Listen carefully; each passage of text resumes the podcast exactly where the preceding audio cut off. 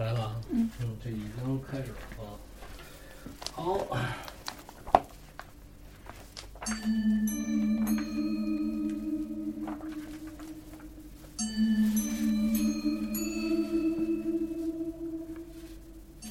大家好，欢迎收听一番鬼话，我是 Mandy。大家好，我是芒果。这期我们录第一百零七，哦耶！我没记错吧？啊，把这个稍微再小点吧，啊，要不然那这声音太大。然后这期我先来吧，好啊，我先来一个。天儿姐那天给我说了一个，就是这是一乌龙啊。嗯，天儿姐就说怎么着啊？她自己在家的时候啊，总感觉自己有一只眼睛旁边歘歘过白影儿啊。哦，你这不跟我上次提到说余光能见鬼吗？对对对，就而且老在，就是老跟眼边上闪。后来天儿姐就找了一个，就是对于这个灵异现象比较敏感的小姐姐，就是她的朋友，说这个你帮我感受感受，上我们家看看是不是有什么不干净的东西在我的周围。人家来了，在这儿认真使劲儿感感受了半天，就觉得没事儿啊，什么事儿都没有啊。故事大概其就是这样。后来天儿姐就破梗，就说后来就发现是因为什么呢？是因为自己这个眼边儿上啊，就眼皮上啊，沾了一根狗毛我操，啊，这个会不会就算是就比较比较搞笑啊？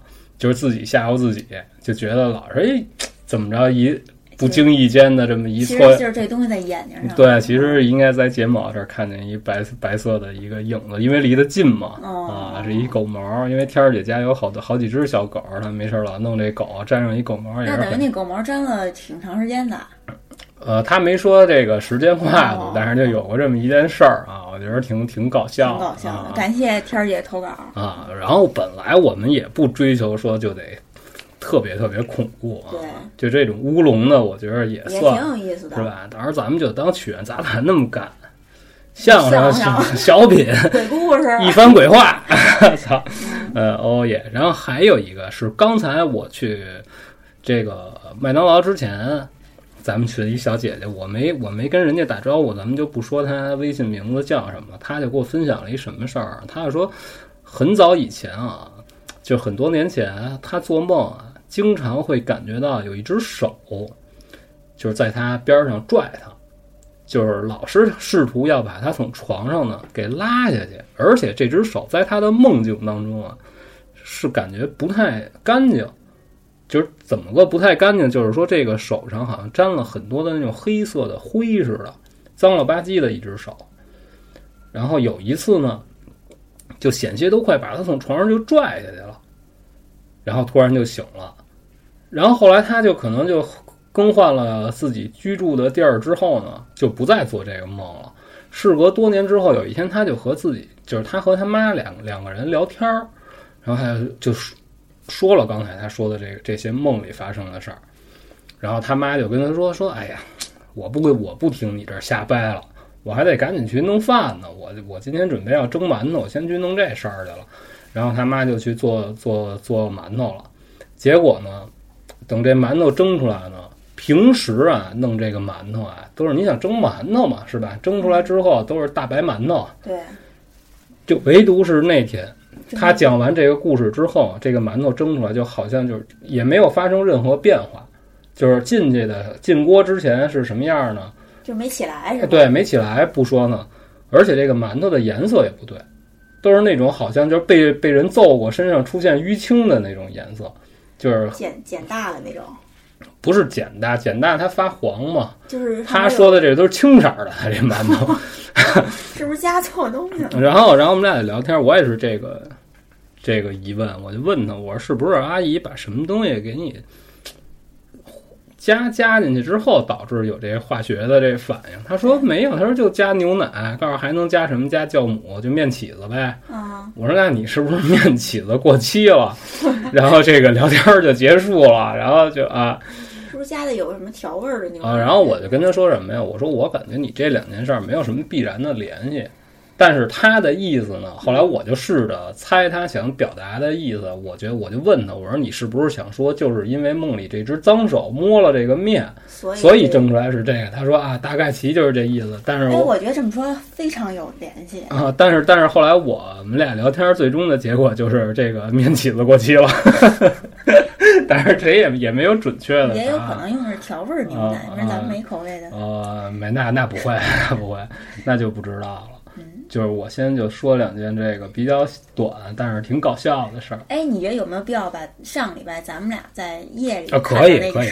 我其实，在群里已经说了，你知道吗？哦然后我就是赶上你不在的时候，嗯我自己大半夜，我就把我手机支上，又观察来着。没我没观察，我就长时间在那儿拍，嗯，然后也没拍下来。但是我后来还是有一个，就是拍了一照片儿，你就是先说说事儿吧，因为有人不是那那天是不是那天有点下雨啊？没下雨。我干嘛呢？那天那天正在玩那个对马岛，哦，对对对，反正大半夜的，大半夜的呢，然后我就听见外边就好像有那种嗯那种声儿。嗯，之前咱不是说过吗？对对对就围着楼又开始了，大半夜的，然后我就趴窗户看，我突然就看见我对面就是这栋这栋楼也对二十四层的一个楼，所有的这个灯全都亮着。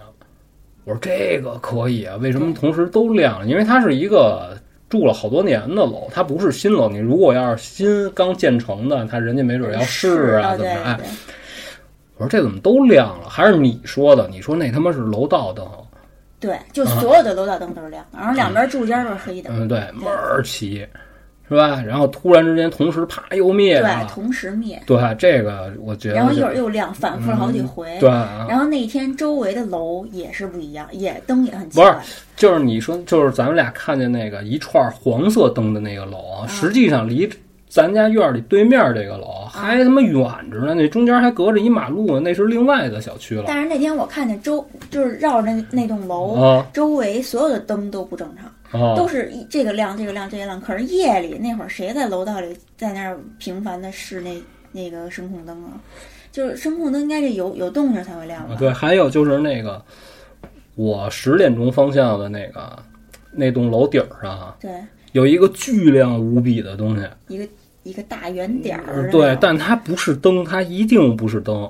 它就是不是它最上面那个塔楼最上面那块儿应该是一个水我因为我也不清楚，我也不清楚，有可能是处理水的地儿，啊，或者说什么地儿，或者说是机房也好，这咱们不懂，没上去过。它那特别亮的灯，并不是从那个就是水房的，就那最上面那一间儿那屋子里射出来的，啊，而是感觉是一个灯在那个那个外头，是吧？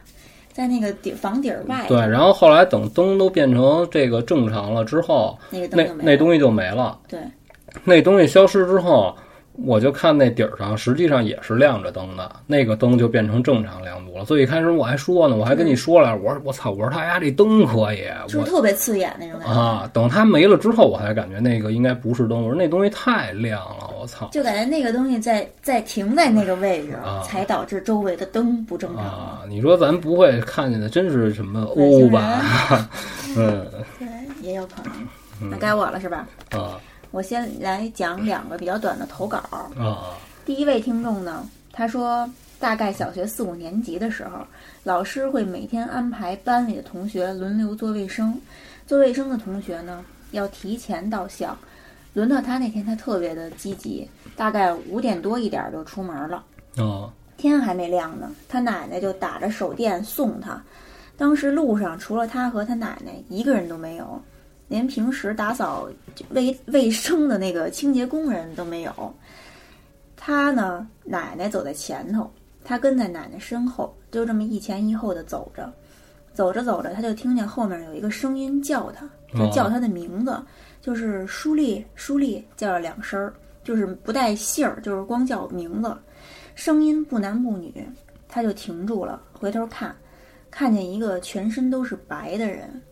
据他描述呢，这个人就像穿了一身连着帽子的连体衣，衣服上没有一点花纹图案。嗯这个人的脸也是特别白，没有五官，就是一个白板。哦而且这个人给他的感觉是特别高，当时他住的这个小区啊，冬天是自己供暖，每个院子外头都有一个砖砌的那么一个长方形的台子，啊用来放煤，上面铺着塑料布。这个台子呢，当时到他胯的位置，但那个全身白的那个人那天早上就站在其中一个石台子后头，那石台子就到他的小腿一半儿的位置，所以他就感觉这个人特别那非常高对啊，他一直就盯着这个人看，也不害怕，就想就想使劲儿的看清楚这个人的脸。哦虽然没有五官，但他十分明显的就感觉这个人是在看着他，哦而且刚才他还叫他名字了，哦就是感觉应该是一个熟人吧。哦那你想啊，你后边有人叫你，你肯定得看这到底谁呀、就是看不清。就走在最前头的奶奶这时候发现他不对劲儿，就问他说怎么不走了？这一叫他回过神儿来，就和他奶奶说后面那个人叫我。奶奶回头就看说没有啊，他再一回头就什么都没有了。啊嗯，这他的经历就完了。你说这个东西是什么呢？就感觉他穿的那一身连体衣特别像，特别像养蜂人。就是防护服那种。对对对，我感觉就像是那种的类似的，但是他这个脸又又是没有五官，没有五官，会不会是上边照了什么东西？不知道。我感、哦我怎么感觉不像是人类？哦，就是赐赋予霹雳贝贝电、电功能的那种。那人身上还有点电路什么的呢，哦他这个身上什么花纹都没有。嗯，那咱们看第二个听众啊，嗯他讲了一件去年发生的事儿。当时他是失业在家，没事儿干，每天呢都是玩游戏到后半夜。她老公得上班啊，就为了不被打扰，就去另外一间屋睡。偶尔起夜上个厕所，就过来看他一眼，唠叨他几句，让他赶紧睡什么的。有一天夜里呢，三四点钟的时候，他关了电脑，关了灯，躺在床上玩手机。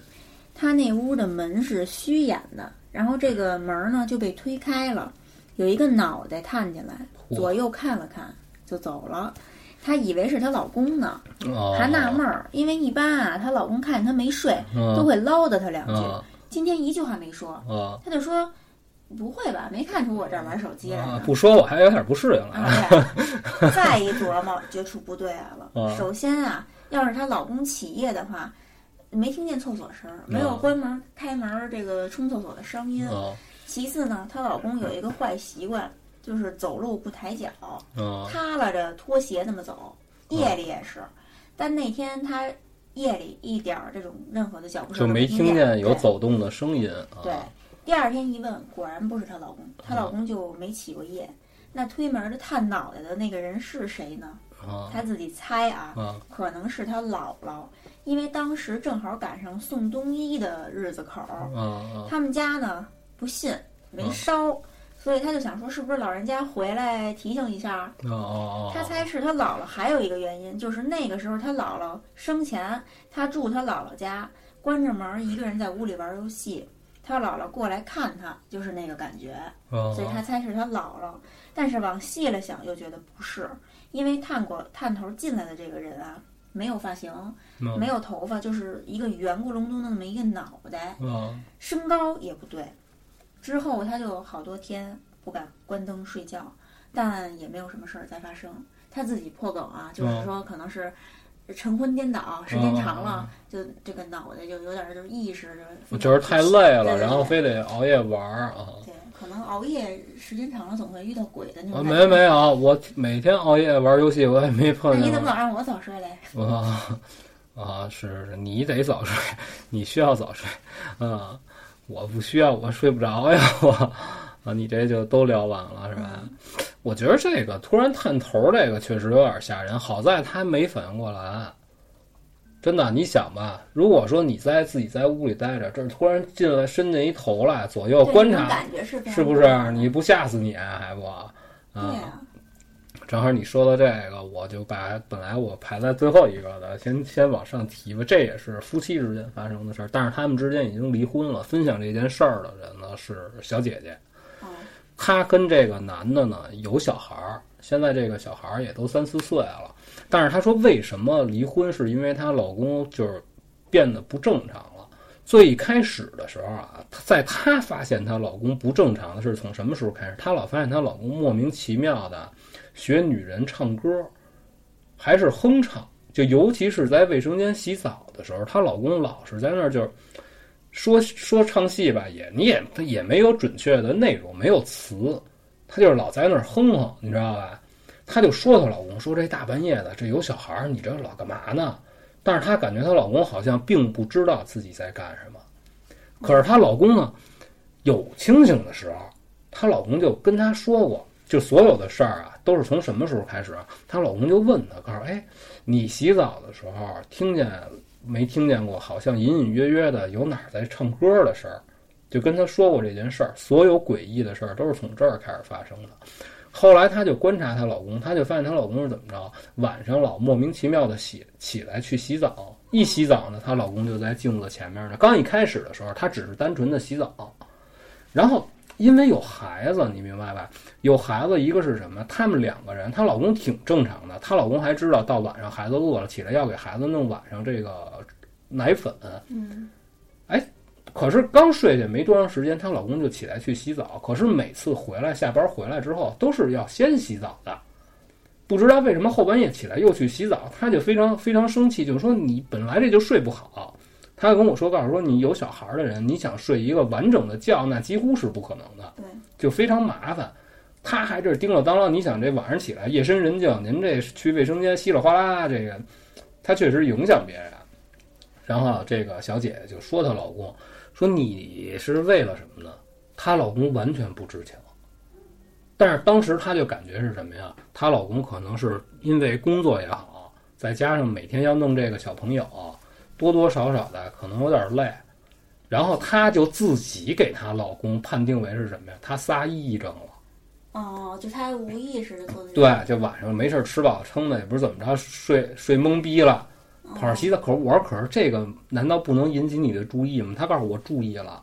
她说，我一个是跟他说说，你要是不行的话，你要感觉压力有点大，你去你去医院看看，你开点助眠的药也好但是他是他又跟我说说，我同时还得弄小孩儿，告诉我也有我自己要干的事儿。告诉虽然我不上班，可是我在家我这也非常的忙碌，这并不是说在家养着。嗯哎，就这么一情况。然后呢，慢慢的，她老公呢就越发的严重了。她老公就开始干嘛呀？晚上在自己在厕所就试用她的化妆品，而且呢，就对对她自己是这个小姐姐自己的化妆品，还有衣服，包括鞋，因为她就说什么呀？说我生完小孩之后，我还没有恢复到就是我生产之前的那个身材，哦所以她很很多衣服。还都是比较肥肥大大的，就是因为身材发生了变化之后呢，她说我都尽量买什么呀？买这种长的裤、长衣长裤，哦，还能就是稍微肥一点儿呢，就挡住，就因为自己身材不像以前那么好了，就是哎他就遮上一点。对对，她就穿肥的，就是遮一点儿这个自己的这个身材。然后她老公就对她的这个衣服，之前正常的时候呢，是完全没有任何评价的。就是你一个女生的着装打扮，一个男的糙老爷们儿，这个他如何懂呢？对不对？没没说过任何不好。嗯，可是打他这个发生这个变异之后呢，他就开始就是对他的着装啊，就是品头论足，然后就如果她她老公不喜欢她的这个衣服的话，就会嗤之以鼻。啊，啐之以痰，就是你这个 什么破玩意儿，呸！就就恨不得就是，啊，哦，这种，然后还会偷用她的化妆化化妆品，嗯，就自己没事儿就不管白天晚上，只要她老公一犯神经病一不对，就描眉画眼儿，哎，就自己拿个镜子在这儿试她的眉笔也好啊，什么也好，那就是画的也是，就是一一下就上手那种。而且他画的居然对，哦，这个非常非常诡异就。是一下就上手了。对你见过，就是除了人家，比如说人家从事化妆的，对吧？对对，或者或者人家本身就是有就是同性同性恋的人，不是人家人家对于这个化妆这件事儿，没准人家比较懂。对，不是甭管就说什么性别啊，就是说你不会画，第一回画都应该手是吧对吧？但是他上来就会画，对吧？你像我这种钢铁直男高压锅，你告诉嘿，你给我说说这个，我这化妆包里哪个是哪个？我只会用口红写字儿。哎不不聊我就咱还说人家这个啊，嗯，他竟然画的还都对，哦，而且呢，就是怎么说呀？就是他还经常画完自己化完妆之后，她还会照着镜子自己怎么怎么聊这天儿啊？就这么就就这么扭这么看，对自己还得要，欣赏，对对，自己还得在这儿臭美一下，嗯看看侧面啊，怎么怎么那种感觉就，英语怎么说？搔首弄姿刷新我的三观 啊！嗯结结果这个小姐姐一，她告诉我一下就崩崩溃了。哦，告诉谁能看着自己老公就这样，这谁受得了啊？这玩意儿关键是他就怎么突然他就转性了呢？啊，对呀、呀，就没有任何原因。可是她老公正常的时候，她跟她老公特别严肃的谈这个问题，就已经上升到要吵架了。嗯，她跟她老公就谈这件事儿，她老公拒不承认。然后她就跟她老公说：“可是你每次，就在她犯病的时候啊，她美完了之后啊，她都会非常正规的去卸妆、去洗脸，恢复正常之后，啪，这人正常了。”然后她老公就不承认，告诉说：“如果我真真的做过这件事儿的话，我脸上的妆呢？难道是你帮我洗的吗？”这就死循环了，就卡死在这儿了。那那那那要在他有妆的时候叫醒他呢？那样又又叫不醒他就说怎么着，在他那样表演的时候，啊。你跟他说话，他也能跟你交流。但是是以另一种人人格，他并没有变声儿，他并不是说以一个女生的状态在跟你说，依然还是她老公。比如他跟，比如比如咱们就假假如一下啊啊，他问你，嘿，你疯了，干嘛呢？她老公就会跟她说啊，我就试试怎么了？就还是她老公的声音，对，就是男人的声音啊，音。我试试这个怎么了？哦哦，那你你并不会说他并不是以一个梦游的状态，对你你想你闭着眼但是梦游，你怎么画眼线啊？就不像是那种就是人格分裂那种那种感觉。对对对对对对，就感觉他是两个人物在分开在切换，哦，就好像是另外一个女性的灵魂突然之间占据了她老公的这个身体，然后她老公就是因为她老公拒不承认这件事儿，然后这个小姐姐就说什么呀？说你看我们两个人为什么单独带孩子，就是不愿意让双方父母介入我和他之间的这个教育生生活，就啊不愿意让两边人掺和，就是他们就是非常独立，他就说我也不愿意有什么事儿都去寻求找这个自己的家长来解决这些事儿，嗯，她就只能单方面的和她老公聊，而且她不能和任何人分享，她不能说跟自己同事说，嘿，我老公变性了，这你也很难说解释清楚。她只能就是跟她老公心平气和，或者就是暴跳如雷的去解决这些事儿。说来说去呢，也没有任何结果。然后她老公就是变得越来越过分，他会强行就试穿她的高跟鞋或者她的靴子，那种以前就是在生小孩之前那种比较高的那种长筒靴，哦，她老公穿不进去，但是她会拿着这个靴子在那儿欣赏，她会去看这个鞋。就觉得真美呀、对，她会，然后让这个小姐姐觉得就是这个实在是没法接受，而且她一旦发生这种事儿的时候，她也不会去照顾这个孩子，她会对这个孩子也是会非常的不好，就说一哭一闹什么的，她经常她经常因为这个发脾气。她说这个日子实在就没法过下去了，等于这个小姐最后就搬出这儿了，就回自对，就回自己父母那儿了。哦，我说那你后来你离没离婚？他到现在他也就是说，也就不在一块儿住，他就跟我说是离婚了，但是并没有在法律上结束这个婚约。然后她老公呢，也曾经试图就是联系她，想要和她复合，就说我现在已经没事儿，但是也她也问过她老公，就说你是不是去哪儿看过了，怎么着？她老公也跟她说去医院也看了心理方面的医生，然后也没查出什么问题。然后呢，也找了这个相应的比较懂的这些人，就是这神了鬼了的这个大大师、嗯大仙儿的嗯，哎，人家给看告诉也都解决了，告诉怎么怎么着。但是她觉得就是还是不见他不愿意再和这个人生活，他因为他他说他说你听起来感觉这个事儿对你们外人来说只是诡异，对，告诉对我来说这个你没办法和他在一块儿生活。我告诉你，老大半夜的，你想他是画一大白脸，你怎么跟他在一块儿过日子呀？而且他就切换两种不同性格的这个人物属性的时候，你也是能跟他正常聊天的。而且他变成女性的那个状态的时候啊，他会跟你聊什么天儿啊？你这个不好，那个不好。而且发生过一个就是比较细节的事儿，就是说什么，他拿那种日常的那个小姐姐用的那种补水用的散装面膜，嗯，他竟然会去问这个小姐姐，告诉这个怎么用，哦，好像他并还不是这个时代的人，你明白吗？就没用过这种，是吧？你比如说我不化妆，可是我也得认识什么是面膜啊，对吧？这个就很奇怪。所以他跟他在一块儿生活的时候，他说我本身对这些东西啊不是那么惧怕，但是就她老公得了这个奇怪的病也好，还是发生了这个，她就觉得我不行。我跟他在一块儿待着，我老是觉得心里麻麻扎扎，并不是说那种被吓的，哎呦不行了，我要疯了，这是鬼，不是那个感觉。她说你跟他在一块儿待着，你不知道他什么时候要突然之间就切换到女性的状态，嗯，而且她总是大半夜烦这个事儿。就白天没事儿，白天的时候，他们就是她老公也是正常出去工作，但是从来也没有人回来，就跟她说说，哎呀，她同事说或者单位来过去。然后后来我跟她聊天，我说咱们就开脑洞，我说你老公是不是就是故意的？有什么其他别的目的？就是想要脱离家庭？她说那不不需要这样，告诉我没跟你说吗？我们都是非常独立的人，如果咱们这个感情就终结了，你或者说你和我结婚生完小孩之后，你突然觉得不行了。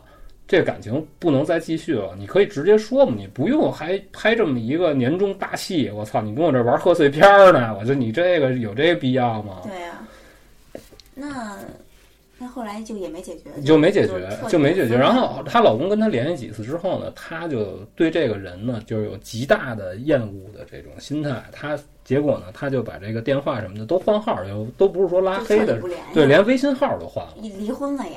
啊，没离，就是没没去办这个手续。可是她老公有她之前的邮件，就有她的邮箱，就给她发过邮箱里发过邮件，就说那个你能不能咱俩再谈谈？说看，因为咱们有小孩儿嘛。然后她也没给他回。那感觉她老公应该就是变成女人的那种感觉的时候是没有意识的。嗯，就是说，他就说什么呀？万幸啊，就是他们在这个财产的分配上还都是挺 OK 的。嗯，就是他们就相对来说就是。当然也不可能说三一三十一，咱俩都分倍儿清楚，这也不可能。但是他就说我为了这个，我能把我自己的这个生活过好呢，我还是决定不能跟他在一块儿过了。就是，因为他你也说不清楚这是什么问题，就在一块儿就不不不舒心的话，不开心。而且他经常每天要是都犯这种病的话，你确实是不太容易在一块儿相处。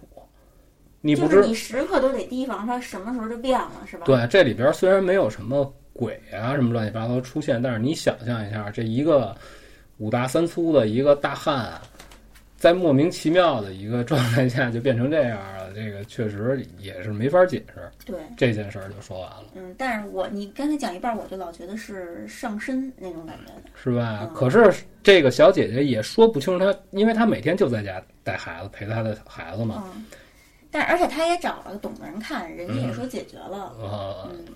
就不知道是是找这就都是她老公的一面之词，她并没有参与到整个去解决这件事儿当中。她老公自己解决的。对，因为那会儿他们就已经，她很快就分了，因为她怕影响到自己的小孩儿。那我觉得真应该好好再找一个人解决一下。这个就不知道了，但是她目前就还是现在这样这种分开的状态。行，那该我了，是吧？接下来呢，还是一个听众的投稿。这位听众听他朋是听听听他朋友说的一件事儿，他朋友公司的同事半夜去酒吧喝酒回来的路上被车撞了，当时呢是半夜两点多钟，被撞后司机逃逸，同事躺在路边好长时间才被人发现送到了医院。据说送到医院以后，当时身上一点伤都没有，就是非常完完整整的。后来是发现是脑子撞了。脑子里有淤血，然后呢，这个医生就说是因为病人啊喝了酒，脑部淤血散不开，要观察二十四小时。哦。但过了二十四小时之后呢，还是没醒，医生就说呀是这个脑压太高，要做手术。哦。最后做手术的时候说，这个过程中取下的这个头骨很厚，肿胀。然后就。脑脑袋就流出来了，脑花就流出。给人等于给人开颅了啊！然后就盖不上了，哦，盖不上，然后嚯，这个最后就没救过来啊，就死了。死亡火化的时候，有公司的同事代表去参加，就看到这位同事的遗体，头部肿的就是有两个脑袋那么大，就非常触目惊心。后来传出很多有关这个同事死之前的怪异行为。首先是这个同事生前啊是一个人品有问题的人，在公司呢欠了好多人的钱不还，还挪用公款，对老婆孩子不负责任。嗯嗯、就是没给家里一分钱。嗯喜喜欢去酒吧喝酒，找各种女人交往，就生活非常乱。啊死前一个人的这个个人开销啊，十多万全部都是贷款来的，而且他还就是在去世的前不久，莫名其妙的给自己买了一个保险。这个我也不懂啊，他就说是特点，这个保险的特点就是死后不用还贷款，就非常哦，这个险种可可就不懂了。这对个我那就是说啊，对非常就正好死了，啊，就正好死之前哦保那个保的这个险。啊然后发车发生车祸那天晚上呢，他和几个女人在酒吧喝酒，就给公司的每一个同事发微信、发视频，让大家过来一块儿玩儿，还说不来就弄死你，并且在多个语音中提到了“死”这个字。啊从酒吧出来以后，又带着一个他喜欢的女的去开房，然后唱歌什么的，一直玩到凌晨三点。而且整个过程他都是录下来发给同事看，就是非常的诡异，不知道他为什么要这么做。在折腾完这一系列事儿之后，开车回家的途中，给自己老婆打电话就表白说“我爱你啊”之类的，还给他老婆唱奇怪的歌。但据说两个人平时关系很差，因为他这个出轨，两人已经分居了很久了。快到家的时候呢，本来应该就是把车停在楼下，但是他却鬼使神差的就把这个车停在了离家两条街远的地方，然后自己走着回去。在走回去的路上呢，又给出轨对象发了好多红包。据推测，就是他正在低头发红包的时候被撞了。哦事后就抓到了这个肇事者。这肇事者说呀，他不是逃逸，说是根本不知道自己撞人了。哦，说是一个是这个天黑嘛，然后这个哦。男的、这个同事他是穿一身黑，哦。就不不容易被人发现。夜行依靠，啊，哦好家伙还有一，个就是说，嗯。开车的时候吧，嗯。这肇事司机手机掉到地车里了，他就嗯。低头捡的一瞬间，正好撞到人了，哦。但是他自己没感觉出来，也不知道怎么回事儿。哦。最最后就是监控调出来，被撞的那一瞬间，就是有一道光飞出来，那那道光就是那个手机的光，他不哦。正在发红包吗？哦反正最后就说判了这个肇事司机两年缓期，然后赔偿死者一百二十万。哦嚯，那这相当于是司机的全责了，那那对呀、对吧？是吧？要是这么判的话，不是，我就感觉就是说，所有的事儿啊，都是嗯在把这个同事推向一个结局，就是死，对吧？或者你看看，你看他干的这些事儿，好像就像是最后我要把这个对钱都挥霍掉，然后之后我死之前，我我我疯狂一下，有没有这个感感受啊？而有这感且看，可是。他死的应该是非常就难看那种，对吧？就脑袋就变成就我觉得让我想不明白的还是他这个开颅这个情节，对就是作为医医医院方的话，如果你脑内有积液的话，应该先排除这个东西才对，是吧？对，我个人感觉是这样啊，因为我也我也不太清楚这些东西啊啊。虽然我是一个医生，对不是在这方面科室的，对对对，呃，嗯，你这就分享完了是吧？然后这个后边这事儿啊，是一东北一个老哥给我分享的。然后我说我给他发邀请，他也不进群。他说我就给你分享，就是我生平就遇见过这么一个诡异的事儿。他说是他干嘛呀？没喝酒，没干嘛，他是怎么着啊？去他老丈杆子家，就是吃饭，吃完饭给他老丈杆子一家人送回去。然后当时是怎么着啊？他太太就也没在家，就就不说他太太，就整个就是只有他一个人，你知道吧？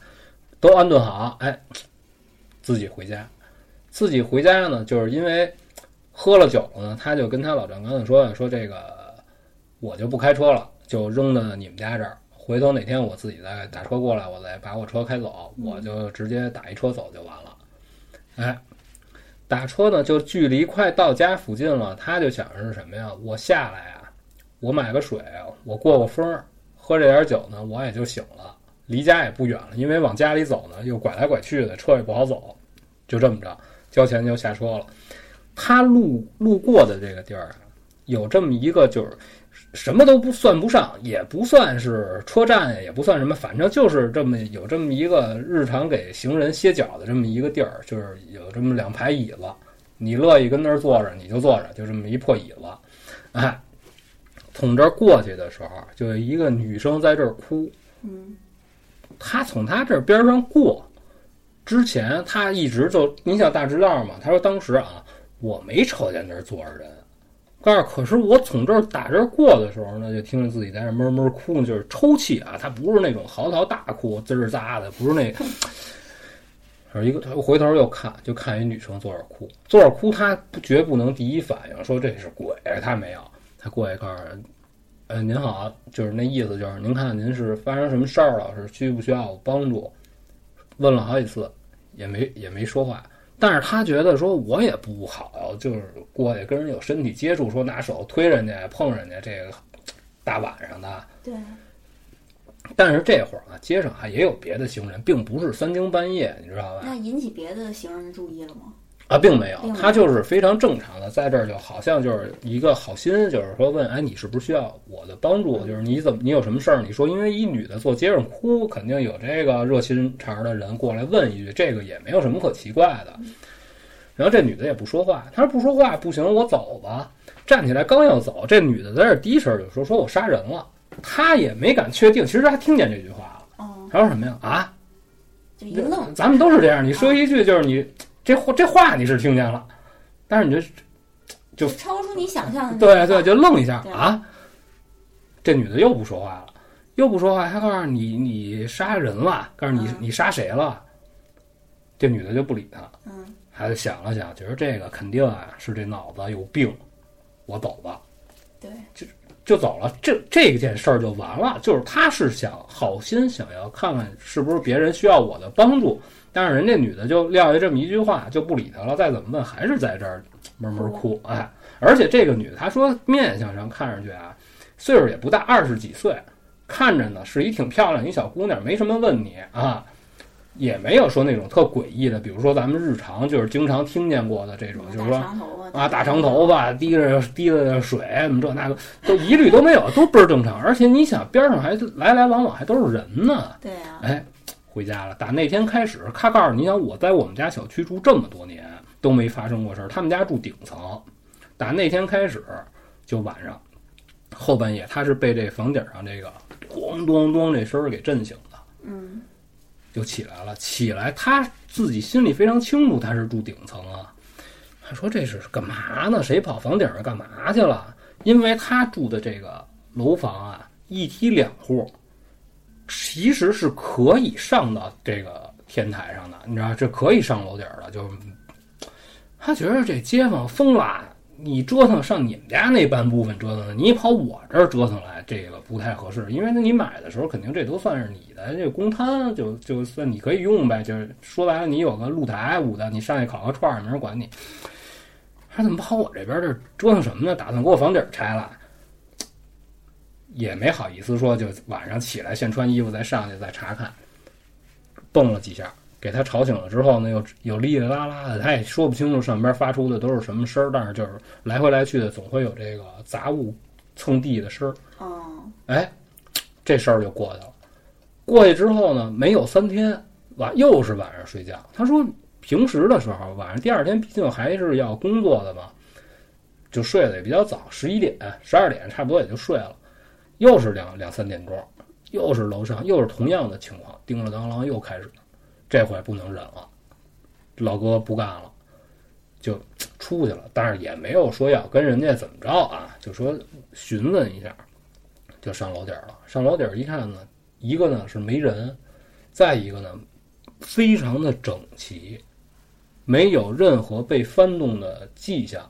而且他也查看了一圈，因为他这个楼上还是有一些电线电缆什么东西，具体接的是什么不知道啊，这个他也说不清楚。他说没有说看上去啊，因为他毕竟谁也不是干刑侦的，他说并没有上来过人的这种痕迹，而且这个楼顶儿啊面积并不大，你想它能作为这个晒台使用呢，就是也是比较平整，没有什么能藏人的地儿。巡视了一圈，算了，回去吧。我别没事自己一人大半夜的，我跟楼顶上抽什么风啊？回去接着也没怎么睡好。早上起来卡着这个街坊出门的点儿都上班吗？问街坊，告诉这两天你上去了吗？因为一提两户肯定都认识。街坊告诉我没上，我上上去干嘛干嘛去呀？告诉你没上去，这两天你听见声了，听见了，就非常痛快，就打开，告诉听见了。告诉我以为你要搬什么东西弄什么，他就说，街坊并不知情，街坊呢和他的感受是一样的，都认为是对方在上边折腾什么的，因为平时呢也都说话，所以呢也都不好意思，就因为这个这一点小事儿就发作。行，告诉也不是我，你盯着吧。然后这街坊就告诉说说操，那不是你，那能是谁啊？告诉那肯定是人啊，他不能说是这个闹妖啊。对，告诉那不好说，就这老哥说啊，这老哥跟他街坊说，告诉那不好说，告诉不行，咱们到时候咱找找物业，让物业的人给给咱们上看来看啊，看是怎么着，是不是哪儿有什么这个电路方面发生什什么事儿，就还往这科学方面使劲儿，还还还往这儿找呢，还还跟物业说。物业告诉说，那我们不能长时间二十四小时派一人在这儿盯着楼上给你安一警卫，这肯定也不行啊。告诉那这他妈我们睡不了觉，你们就不管呀？物业告诉我们也别不管，告诉我们看看呗，看看告诉是要实在不行呢，我们先把这个通往这个楼顶这块儿，我们先给您封上。告诉说您啊再上去再怎么着的，咱再说。等于这么着呢，物业呢就把这个上楼的这这条路呢，就给就给锁了。这门就给锁了。其实这这上边有一小门，其实那个锁呀，他就说什么呀，也是他妈形同虚设，你知道吧？就是特别普通一门，告诉你不走这个门呀，你走他妈这窗户你也能上去，就这么一情况。然后又过了三五天，又开始还是这个，而且吧，他后来他发现是什么呀？这个声音是有规律的，他这个声音啊，全都一模一样，完美复刻。就没不差一点儿。到后来就是发生，就是时间一长了之后，他不仅是这三次啊，后边老发生，物业也给他解决不了。他就他就说，他跟他的街坊都能在这个他们家在不管在谁家屋里，或者同时在楼道里啊，他们俩都能知道后边马上要出什么声儿了，完是完完全全一样的，而且每次大概其就是折腾个十分钟、十五分钟左右。我说那现在，他说现在依然还这样。我说那你就这么住着，他说也不发生什么不好的事儿，就隔个一礼拜、三四天、四五天，你来这么一下，晚上撑死了你醒了。他说现在我跟我街坊我们交流这事儿都是怎么着，咚咚咚，这给你吵醒了，抽根烟喝点水接着睡，哦，就洗也不解也不解决。逮谁？他说我就是，凡是我认识的朋友，我都跟人聊了一遍，告诉说也让我在上边摆这个摆那个，贴个符啊，都弄了去，不管用。那那怎么回事？然后我就问他，我说你这个跟碰见那个神经病女的有必然的联系吗？他说反正这之前就没有吧？就没有。告诉你要非得说这跟那没联系，告诉这就有点说不过去。这是他的意思啊，他的想法是这样的。我的想法就是什么呢？没有怎么听着想法一点。联系都没有？对，就是我也这事儿我也解释不了，他为什么会发生这种事儿。对具体他是招着什么了，还是怎么着，这就不知道了。这件事儿就说完，就很诡异。就感觉是两个比较诡异的事儿，挨着近了点儿，哎但是就感觉有什么联系说不出来。可是他说他碰见那个在那儿哭的那个女生的时候，这个事儿就是，就好像是在这个发生这个楼顶儿啊，咚咚咚发生这个嘈杂声音的这个时间节点就在这儿卡着了。嗯，他说在这之前我在我们家小区住了不是一天两天，但是谁一天到晚老有那个闲钱换房子呀？对，但是之前从来没有过。告诉之前这个上楼去的话，就是就是自己人去，就没发生过这种事儿。这个他这事儿就说了，说完了，嗯，我也解释不出来。啊，我也没打算解释，这我实在解释不了啊。那接下来这个是一个投稿啊，嗯这位听众啊分享的是他爷爷去世后的一个经历。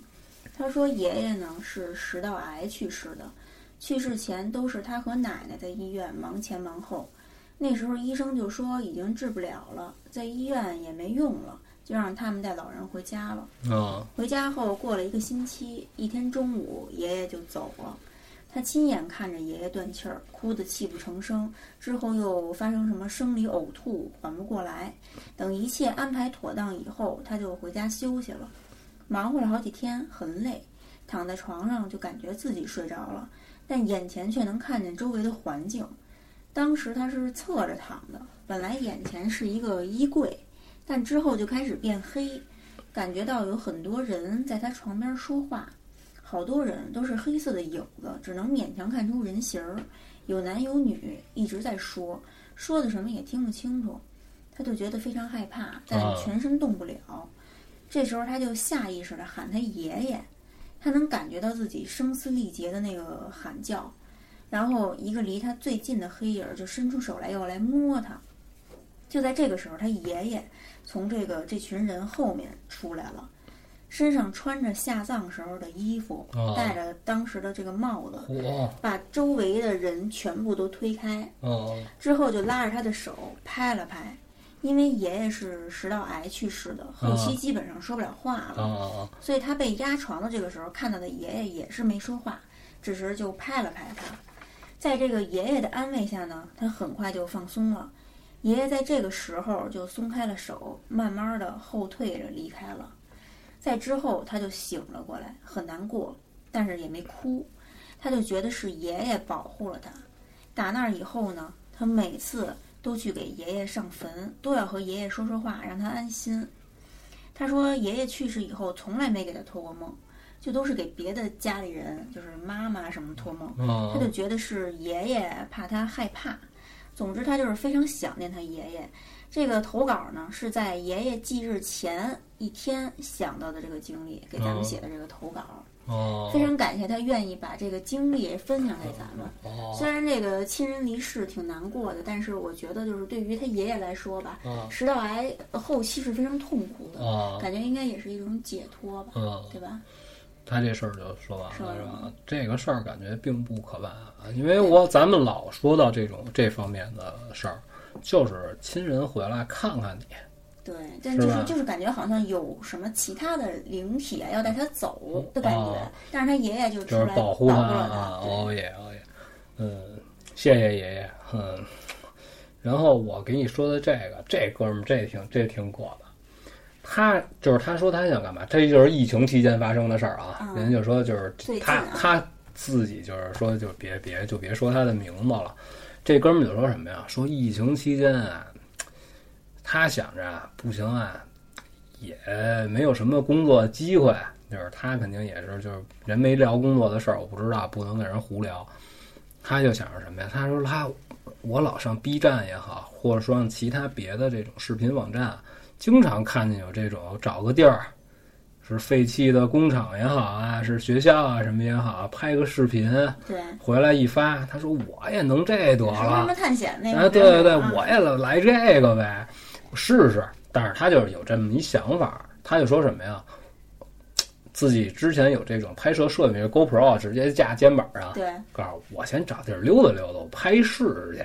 告诉我发不发的再说，看看什么体验一下是一什么感受，想干这个。这么着呢，就有这么一天晚上，他告诉我还没敢跑太远，告诉我先体验一下，夜里两点半，告诉我也不睡了，告诉我晚上特意多吃了点饭，嗯，起来把这个装备什么也都弄好了，然后呢，晚上就自己就出来了，走着啊。他说走了大概其有那么三四站地，不行，告诉实在有点累了，往回走，回大墙了。哟，他说什么呀？说我出来这个路线啊，我出来，然后我 就一直往往他，就是往他这个，就是东南西北，我说不清楚啊，哦我忘了他说的是哪儿了。反正他就是出来是一个 L，嗯，就是上他从这个他们家小区一直走到大马路上是一直道，嗯然后呢，他就左拐，然后这就是已经是正常的马路了。嗯，一直他就往前，就这么直线啊，走了三四站地，原路往回走。就过大墙了。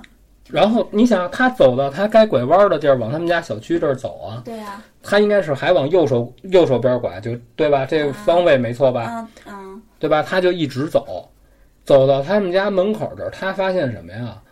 这不对，这不是他们家门口，因为什么呀？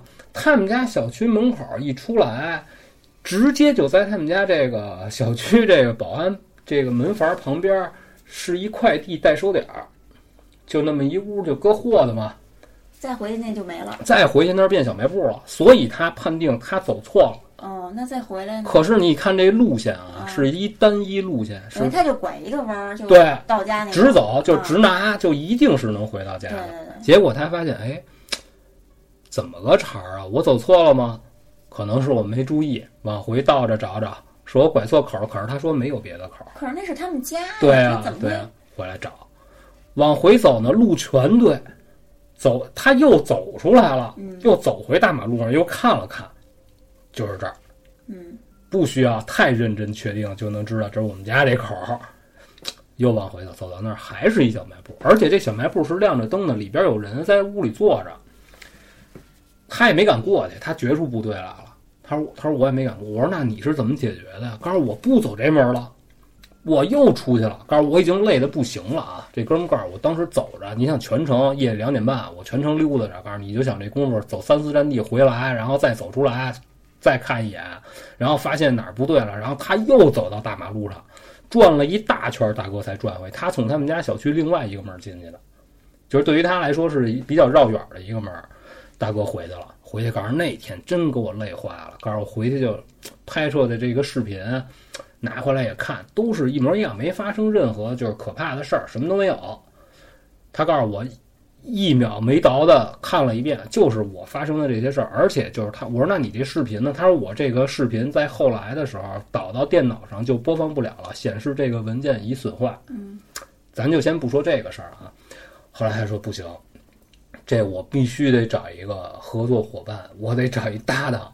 他并没有因为这件事儿害怕放弃，他找了他一哥们儿，他这哥们儿他说这哥们儿啊，外号叫柴狗子，他不姓柴啊，是因为这哥们儿又黑又瘦，就是长得就看着柴了吧唧，所以他们都管他叫柴狗嗯啊，就他们叫叫习惯，叫顺嘴儿就管他叫柴狗子。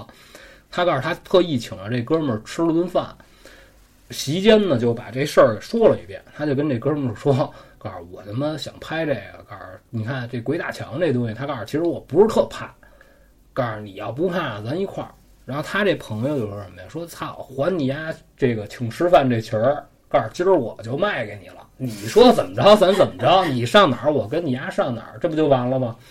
结果俩人告诉说兄弟一定不能走着，太累了，骑车吧咱们。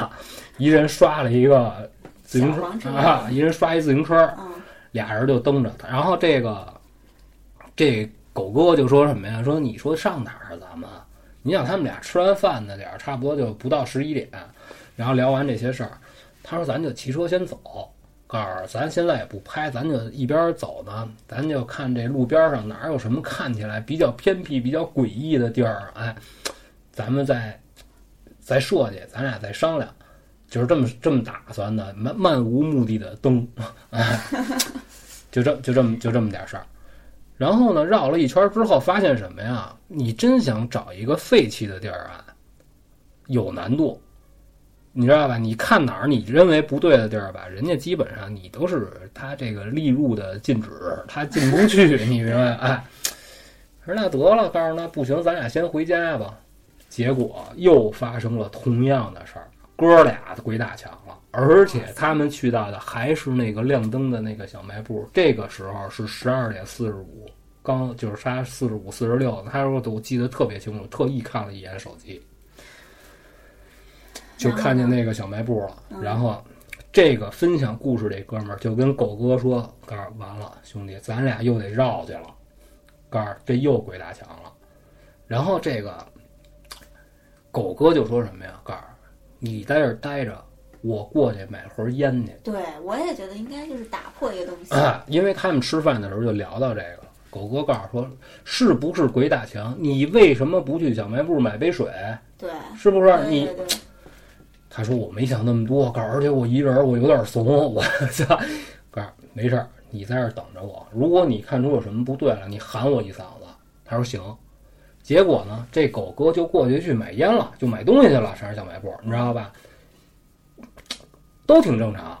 他就在这什么，一看狗哥也过去了，这告诉说话也都能听得见。你想离得并不远，就听狗哥告诉我来一白沙怎么怎么着，还正正买呢。然后他就低头看手机，你知道吧？再一回身，这狗哥已经到是到跟前了，啪，俩手就攥着牙脖子了，直接就从车上给摁地下了，磕着磕着这哥们儿脑袋了。告诉我一点防备都没有，我手里拿着手机，直接从车上给我撩下来了，那什么意思啊？咣叽就给摁着了，啊，就使劲儿掐。告诉当时我看他这个眼神儿也不对了，就是一看就是就是想要置我于死地那种。哦，两个人就互相就扭打在一块儿，就整个这个过程当中啊，没有任何行人过来拉架。小卖部里边儿，你说他能买出烟来，小卖部里愣也没说出来一个人给劝一句，一律都没有。就这么挣巴了半天，突然之间松手了。松手了之后，然后就感觉狗哥倍儿正常。狗哥告诉说，刚才那人弄你，你没事儿吧？就问他这话，他说什么人？他就他妈你弄，告诉你丫疯了，告诉你丫是不是被鬼上身了？然后后来狗哥跟他说，告诉这这柴狗子就跟他说，告诉我一扭头就看见你边上有一大高个儿，一个儿倍儿高倍儿壮的人啊，扒着你脖子正抠你呢，告诉你仰着头，这个这那男的这两只手，嗯，等于那男的是在他侧后方扳着他脑袋，一只手扳着他下巴，就往后扳他这脑袋呢。其实他那会儿看手机呢，嗯，狗哥过来是跟那人搏斗，哦，但是可是实际上在他眼里，那人那个狗哥打的是他。对，哦，就是发生了这么一件事儿。哎，这怎么回事？然后我说那后来他为什么又停了？他说对呀、后来这个柴柴狗子就跟他说说，告诉我打着打着，我发现是你，我才松的手。哇，告诉我跟你扭打过程当中，突然之间我发现我这个是跟你动尖儿呢，而且他说什么呀？说如果继续打下去，我一定被狗哥弄了。告诉他就是想掐死我。告诉而且我在这个站立上是一定弄不动的。告诉你别看他又黑又瘦，告诉这哥们儿是干体力活出身。嗯，告诉我真弄不动他。那后来呢？后来怎么样了？后来这个出道 B 站的计划取消，哦，然后这个首先就不说这个了啊，那不是，我就想说，当天晚上那小卖部还在吧？还在。然后这两个人啊，就又是就缓了半天，缓了半天。然后狗哥告诉说，咱俩呀，先躲开这儿，哦，咱别在这儿待，这儿肯定有问题，这儿肯定不对。告诉咱俩走吧，告诉咱俩别跟这儿待着了。就这样，俩人也没有体力骑车了。这哥们儿被狗哥这么捏这一下，告诉给我弄的磕我后脑勺了。嗯告诉你想一点防备心没有，直接就给摁地下了。就这么着，狗哥扶着他，俩人又是从另外一个门进来，然后就正常了，就然后就回家了回。家了啊。就回家，狗哥那宿没走，就在这儿就跟他就俩人俩人谈这件事儿，俩人就互相聊这事儿。他说这事儿我跟你说的离奇，你听着，告诉你信不信的，告诉反正啊当时就是这个柴狗子过来搂他脖子这一下，嗯，告诉那一下就是肯定就是致死的量，就是他使这劲儿就是想弄死你。对，因为在他眼里不是他呀，在他眼里是另外一个人。对，等于然后等于人家这狗哥这意思就是说，我也是情急当中，因为他说当时那个他看上去在他边上那又高又壮那人啊，嗯，就是当时他说你坐自行车上那状态已经要不行了，你想这这人在他侧后方掰着他脑袋，手这手从后边抠着他下巴，告诉说你这脑袋都已经都撅过来了，已经都都平了，那会不会就是有这么一个人？只不过他可是他没，可是可是他没有任何感觉，他在这儿低头就看手机这么一瞬间。哇，那那那就是说，有没有可能就是那个地方，这是走错的地方对他们俩就觉得就是这地儿有问题。对，就是会让人产生错觉。我说那为什么？就是你们俩怎么就能这么寸就赶上了？哎，而别且人为什么没事儿？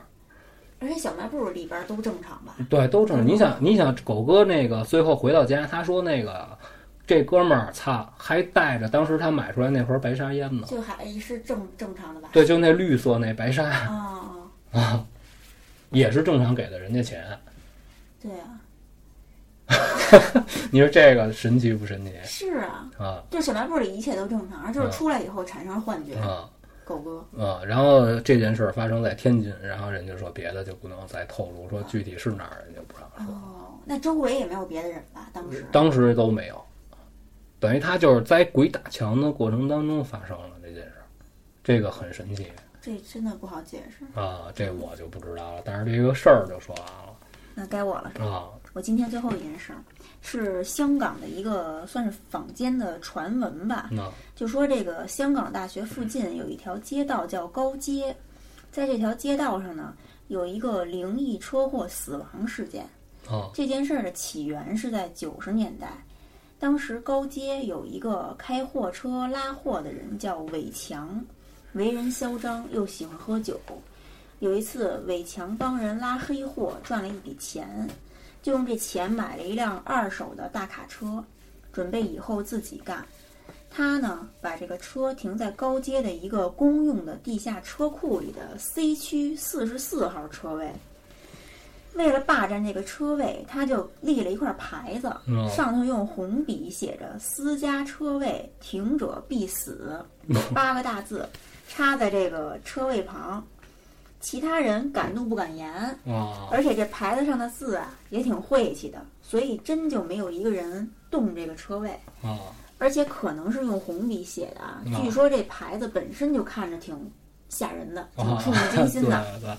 有一天，这个伟强呢，按计划和往常一样，一早去拉货，然后九点回来营业，但到了十一点还没回来，地下车库也没发现他的车。当天，伟强的几个朋友来找他喝酒，但一直不见人，就在车库门口等着这个伟强的车开回来。等待过程中，几个朋友就发现有很多野猫野狗，哦莫名其妙的跑过来，对着这车库里狂叫。这朋友就觉得奇怪啊，就说这底有什么呀？就下车库去看看，结果发现伟强的车已经回来了，就停在车位上。那个写着“私家车位，停者必死”的红色牌，就红字牌子啊，啊就立在他的车顶上。哦！大家靠近一看，这可以伟强坐在车里，圆睁双眼，哦流出流露出那种惊恐和绝望的神情，满脸的鲜血就已经拧上了，哦双手还紧握住方向盘。哦大家就报了警。警察尸检的时候发现，伟强的死亡时间是当天早上八点多，我操也就是他一早进车库准备离开的时间。但他的朋友们都说，当天去车库看了好几回，车位上都没有车。更奇怪的是，法医经过检测，认为这个尸体从来没离开过车，哦就是在车上死的。哦怪事儿重重，就警方破案遇到了阻碍，实在是就是找找不着线索呀、就成了悬案了。这个高街地下车库写了“私家车位，停者必死”这个木牌儿，哦就遗落在这个车位上，没有人敢动，哦也没有人敢停。三个月以后呢，怪事儿再次发生，一名新来的租户因为不了解情况，就把这牌子给踢走了。在车位就是在车位上停上车了，结果第二天呢，就被人发现死在了车里，我操死状跟伟强一模一样。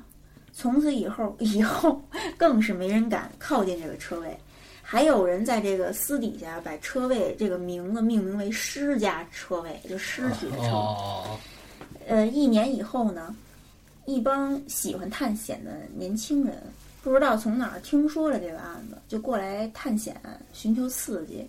一行四个人坐在一辆车，停在那个车位上，准备说是过一夜，还特意把这个木牌上的字给改了，哦改成我们的车位，停者必发。第二天一早，有人就发现了他们的尸体，四个人都是大张着嘴，双目圆睁，像是死前看到了特别可怕的东西，哦满脸是血，已经辨不清面目了。哦被改过的这个车牌儿，莫名其妙的就出现在了车里，由后后座的两个人捧着，就场面相当惊悚。哦这件事儿就完了。哦然后呢，我听我查这个看这个案子的时候，还查到说有一个电影儿哦叫《三更车位》，好像就是根据不是车库，是车库还是车，忘了是车库我知道，我知道三更车库，哦，那可能就是那个。哦哦哦。反正我看了看那剧情，就是感觉是跟那个改编。这电影我看过，但是已经完全忘得差不多了。一会儿可以录完之后回顾一下，看看是不是这个案子的原型。我看了看，大概是不是那个意思哦，对。啊，等于这个是有真实事件的。对，就是据说这个高街呀，灵异传闻是很多的，哦、因为它本身在二战时期呢，就是曾经是日军的刑场，哦，就是死了很多人啊，就是阴气很重肯定就是死过很多这种战俘也好啊，还是什么的啊。还最有名的还有一个是叫高街麻风病院。就说经过的人都能听到里边有惨叫声，但里边却就早也没人了。哦，对，我觉得这是怎么着啊？之前他这历史我就说咱就不聊了，嗯，就说这个伟强这个人啊，他是犯了忌讳。你就你那次是？不是，首先我是怎么想的啊？你横没关系，你说你混这都没关系，你把这东西写成字儿，这就成了诅咒。就你诅咒别人，就得到反噬。就是你像他立这牌子“停者必死”，对，那他就停着。他没在底下写上，除了我以外，对，是不是？是不是？啊，这个是一一方面。再有一个，你看后边再来的人，我觉得他们为什么也都是双眼圆睁、张大嘴死的？他们是被伟强吓死的，是伟强是吧？对，啊，嗯，我也是这么想，是不是？我一开始想就是伟强是因为什么事儿啊？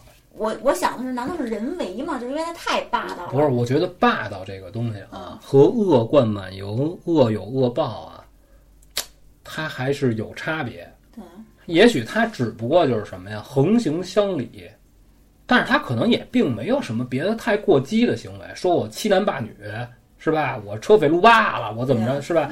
他就是横嘛，我就是这车位，就这就得是我的，你谁也不许动。但是这不罪罪不容诛，罪罪不至死，对不对？你这不不至于的吧？他就是因为自己把这个“停者必死”这牌子戳在这儿了。对，但是就说的就是自己，啊、他就停在这儿。啊，然后我也想到的是，跟你想的一样，就是后来的人都是被伟强给吓死的。啊，对。可是呢，这警方呢，就是也没解释为什么他死的时候，反而他自己写的这个牌子出现在了车底儿上，这个就很神奇。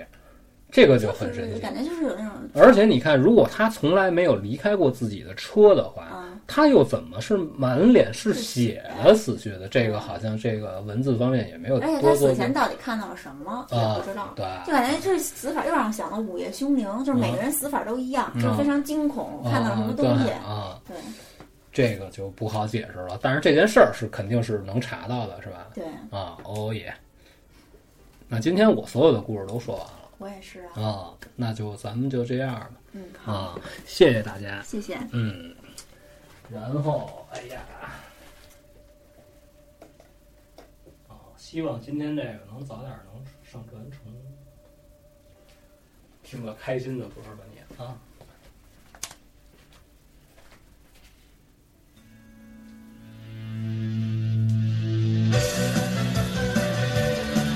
开始说，还 还有戏曲。